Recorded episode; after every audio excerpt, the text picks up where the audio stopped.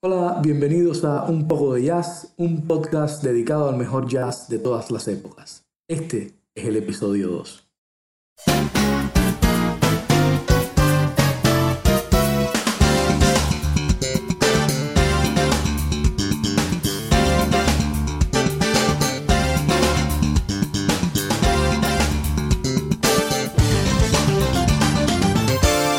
Hola, bienvenidos al segundo episodio de Un poco de jazz un podcast dedicado al mejor jazz de todas las épocas, asociado al proyecto Rialta. Mi nombre es Fabricio González y los estaré acompañando durante la próxima hora.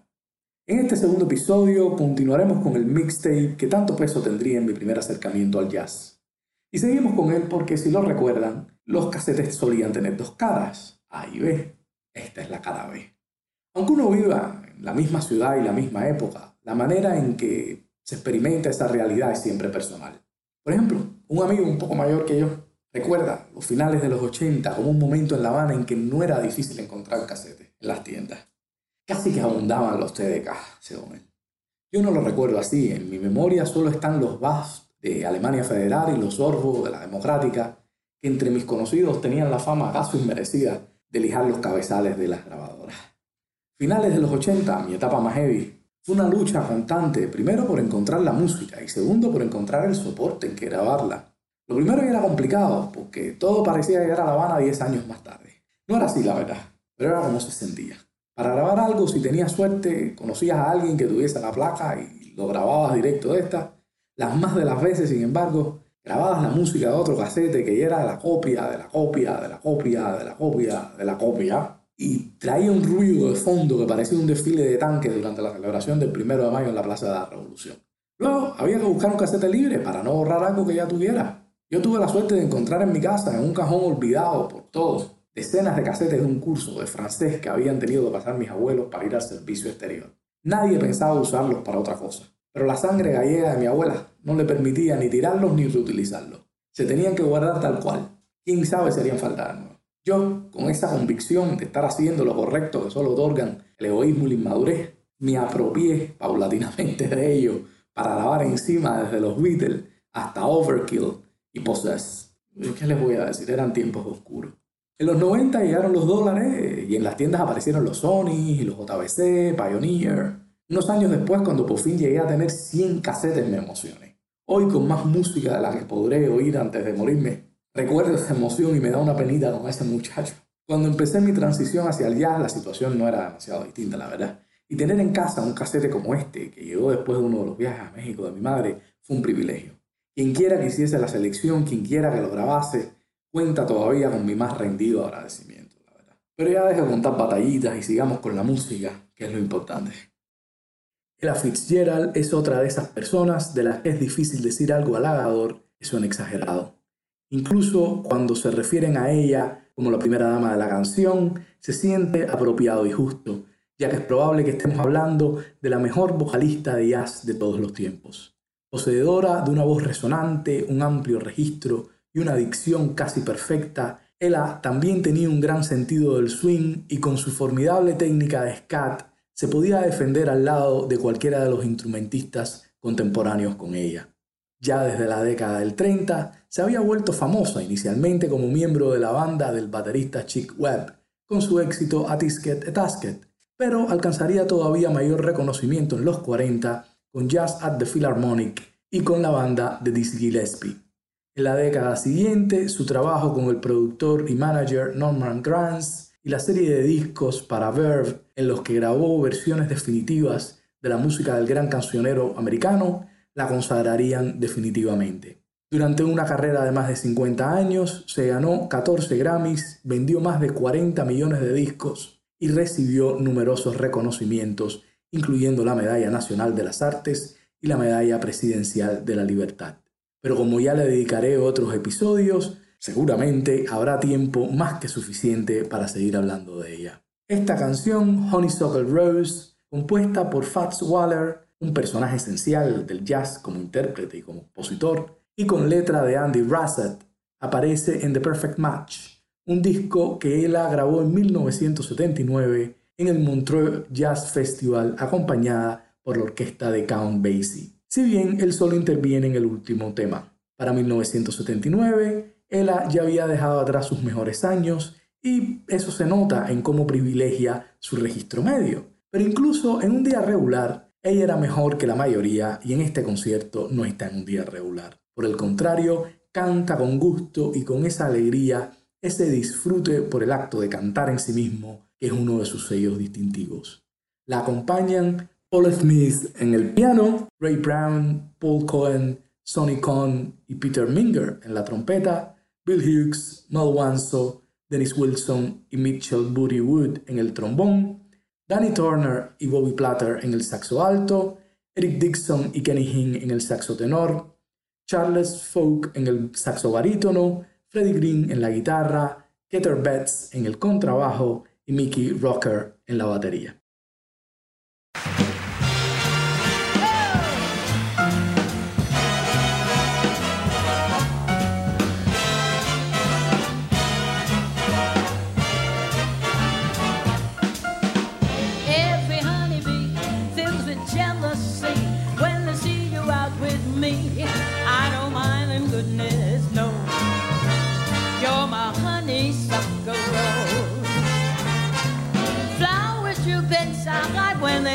You by, and I know the reason why. Oh, your goodness knows you're my honeysuckle rose. Don't buy sugar, you just have to touch my cup. You're my sugar,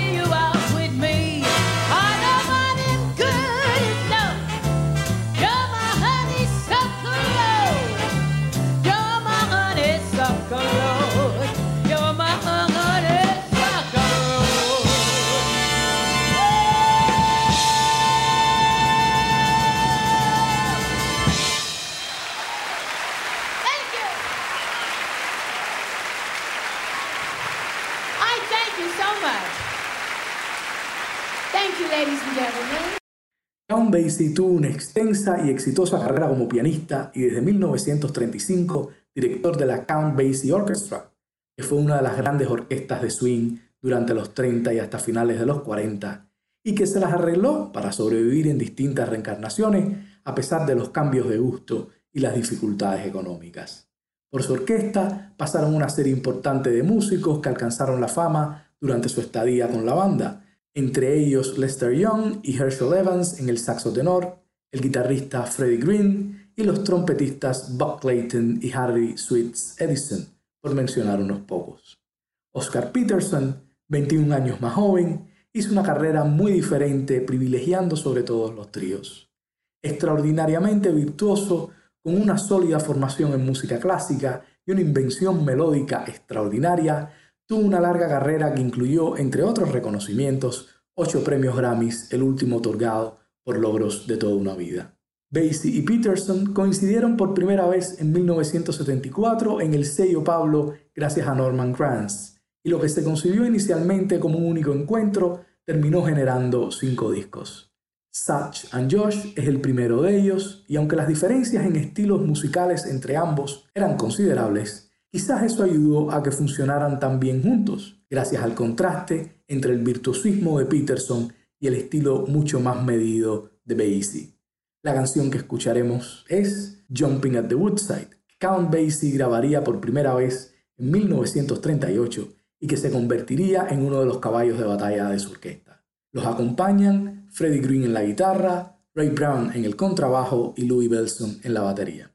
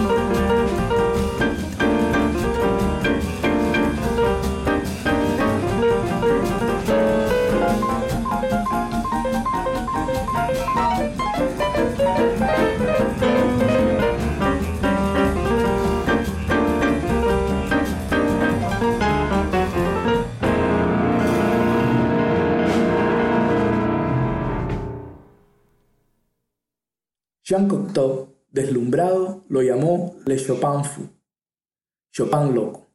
Art Tatum se encuentra entre los más extraordinarios músicos de jazz, un pianista con una técnica formidable que no solo podía tocar líneas ridículamente rápidas con ambas manos, sino que estaba armónicamente 30 años adelantado a su tiempo. Todos los pianistas tienen que lidiar hasta cierto punto con las innovaciones de Tatum si quieren que los tomen en serio capaz de tocar stride, swing y boogie woogie a una velocidad y con una complejidad que previamente solo podía ser imaginada, los rápidos reflejos de Tatum y su imaginación ilimitada mantuvieron sus improvisaciones llenas de ideas frescas y en ocasiones adelantadas a su tiempo que lo situaron muy por delante de sus contemporáneos. Tatum grabó en solitario la mayor parte de su carrera, más allá de algún trío ocasional, ya que a los músicos les costaba seguir sus cambios de tiempos y armonía. Sin embargo, Norman Granz habrá pensado que por qué no hacer la prueba y luego de grabar 124 pistas que ahora pueden encontrarse distribuidas en 8 CDs, The Art Titan Solo Masterpieces, grabó otras 7 sesiones con distintos músicos, también distribuidas en 8 discos, bajo el nombre The Art Titan Group Masterpieces. Isn't It Romantic? Otro estándar del gran cancionero americano, compuesto por Richard Rodgers y Lauren Hartz, aparece en el sexto volumen, donde acompañan a Art Titan, Rick Callender en el bajo y Joe Jones en la batería, demostrando que, si bien Tatum puede ser más espectacular y pirotécnico en solitario, cuando los músicos eran buenos, el resultado también era fascinante.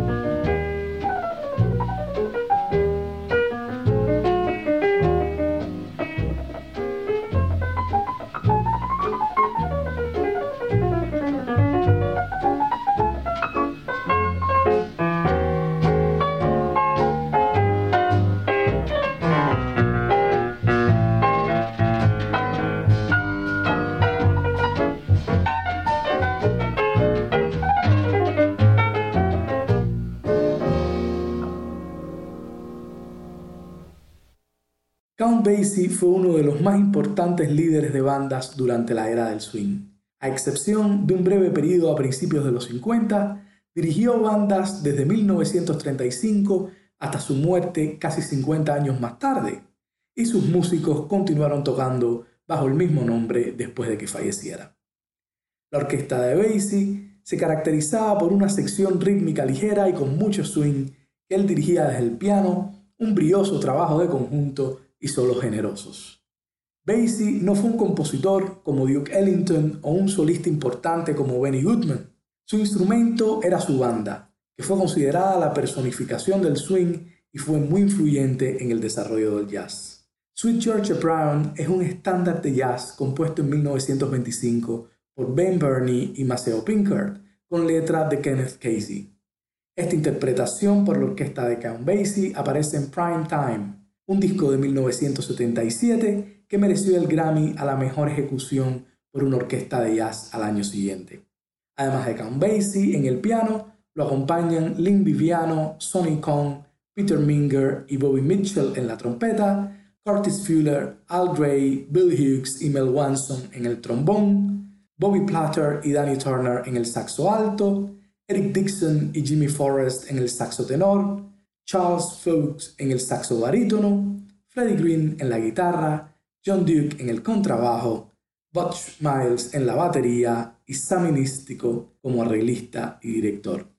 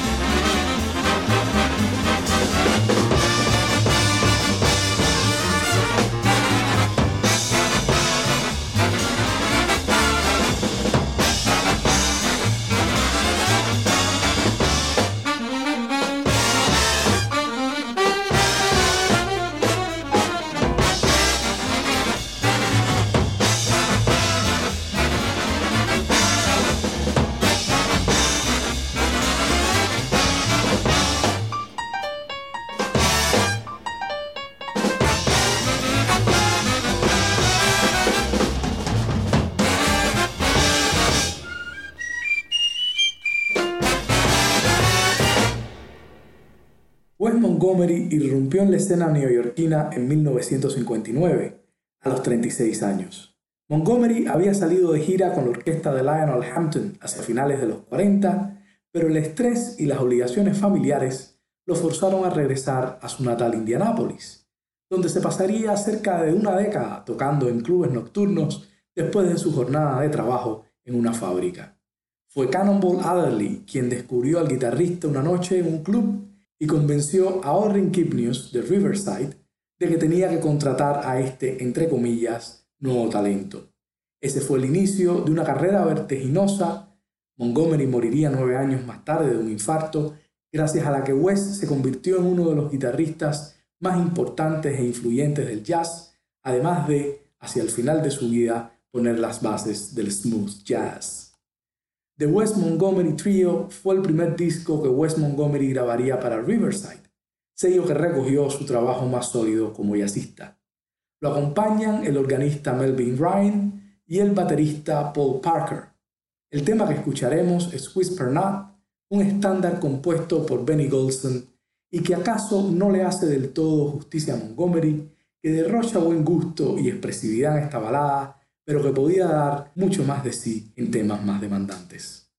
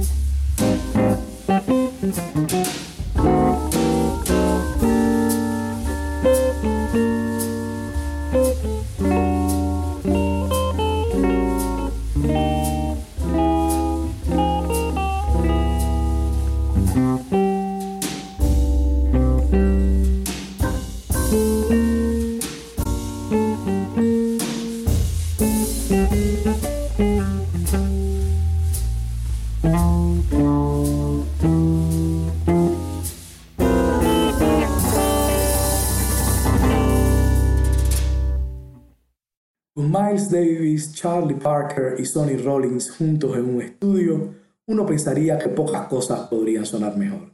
La realidad es que la sesión que incluye Compulsion, el tema de Miles Davis que vamos a escuchar a continuación, fue un poco caótica para decirlo con amabilidad. En el 53, Miles pasaba por un mal momento por su adicción a la heroína. Parker había logrado abandonar la heroína, pero había empezado a beber copiosamente y durante el ensayo se había bebido un cuarto de galón de vodka, así que, después de discutir con Miles, se había quedado dormido.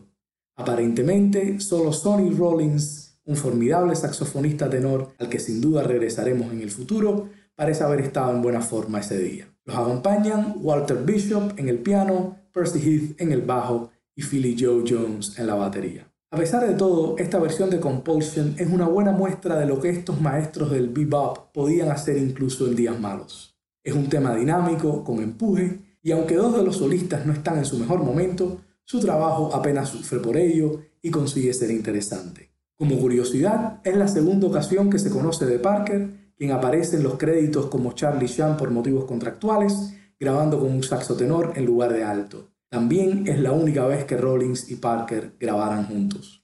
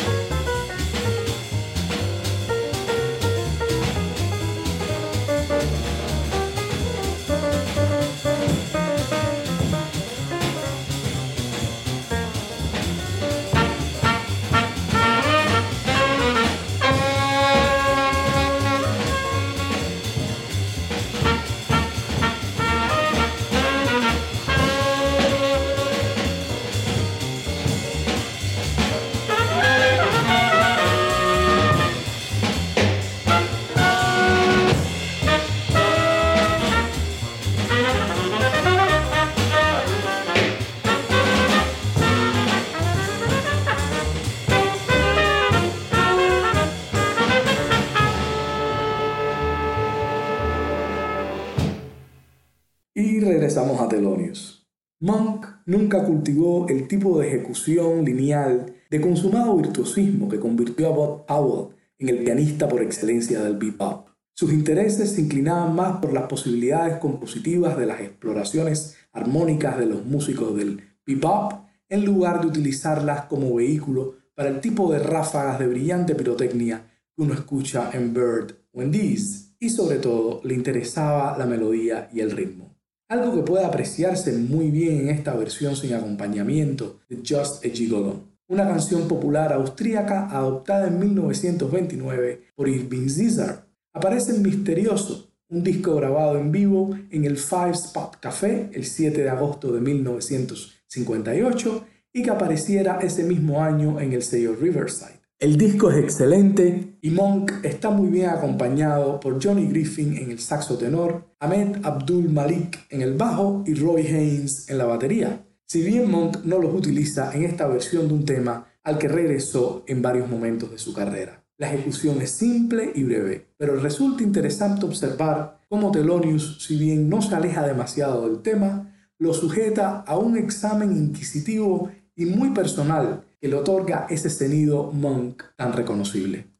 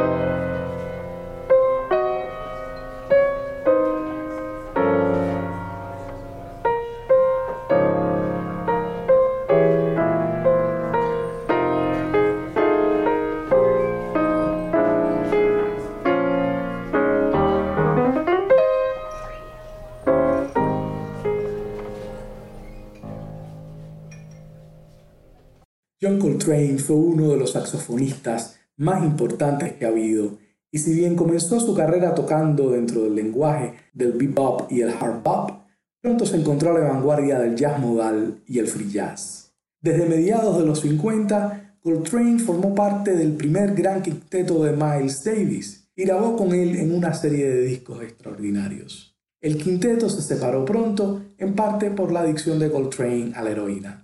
El saxofonista entonces comenzó a tocar con Thelonious Monk, con quien lamentablemente grabaría muy poco. Cerca del final de la década, regresaría con Miles para grabar el Milestones y el Kind of Blue, antes de marcharse definitivamente para comenzar su carrera en solitario. También por esos años, Coltrane grabó para Prestige sus primeras sesiones como líder.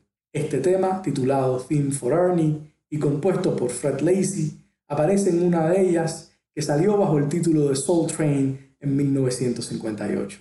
Lo acompaña en esa sesión otros miembros del grupo de Miles Davis entonces, Fred Garland, piano, con quien se evidencia una química especial, Paul Chambers, bajo y Art Taylor en la batería.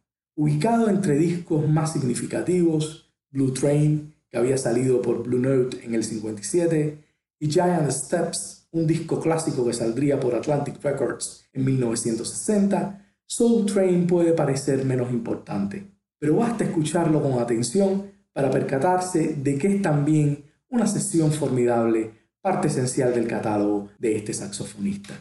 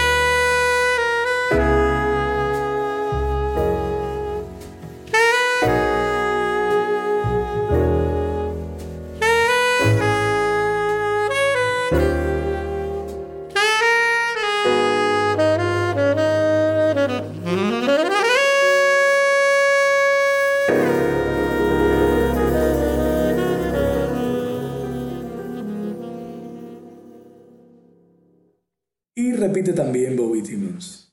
Tras abandonar Art Blakey and the Jazz Messengers, Bobby Timmons se unió al grupo de Cannonball Adderley. Durante el breve periodo que estuvo con Cannonball, Timmons escribió otros dos temas que se convertirían también en standards, This Here, que vamos a escuchar ahora, y That That. Ambos temas alcanzarían el éxito al aparecer en The Cannonball Adderley Quintet en San Francisco, aunque la banda, de gira cuando salió el disco, no se enteró de esta circunstancia hasta su regreso a Nueva York, cuando se encontraron con la multitud que los esperaba en el Village Gate donde debían tocar.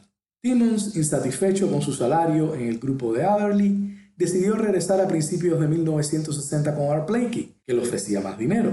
Pero antes de hacerlo, grabó su primer disco como líder This Here is Bobby Timmons, con dos de sus compañeros de banda en la agrupación de Cannonball, Sam Jones en el bajo y Jimmy Cobb en la batería.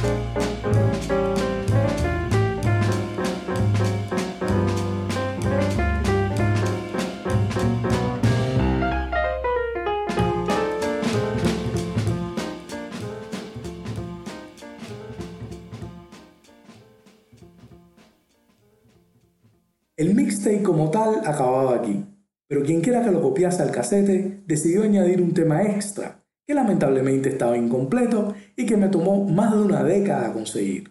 Se trata de Mr. and Mrs., una canción de Tania María, interpretada por ella en vivo en 1978. Tania María es una pianista y vocalista brasileña con una larga y exitosa carrera en el jazz.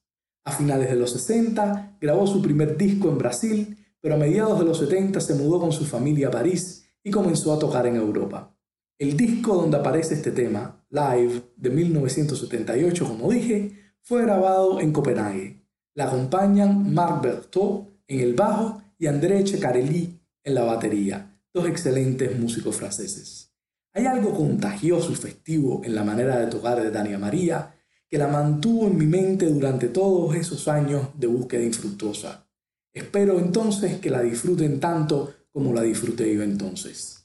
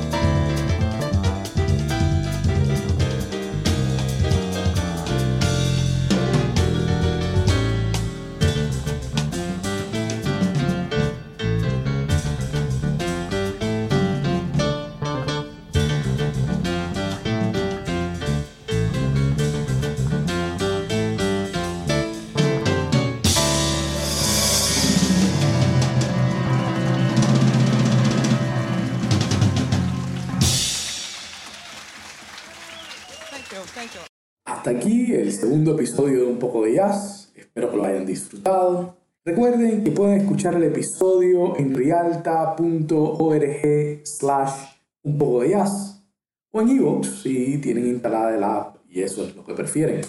Y si ya están en Rialta y les interesa el arte y la literatura, échenle un vistazo al sitio. Seguro estoy de que van a encontrar algo que, que les llame la atención. También pueden escucharme en Cubapod, en cubapod.net slash un guion poco guion de guion jazz o descargarlo usando el bot que ellos tienen en Telegram. Pero recuerden que no lo recomiendo porque el bitrate es francamente muy bajo. Pueden seguir el podcast en Facebook, simplemente busquen un poco de jazz y únanse al grupo, así podrán estar al tanto de cuando sale un nuevo episodio. Y si desean comentar, criticar, sugerir, recomendar o compartir algo de interés general, pues este es el sitio. Eso es todo entonces. Chao, nos vemos en 15 días.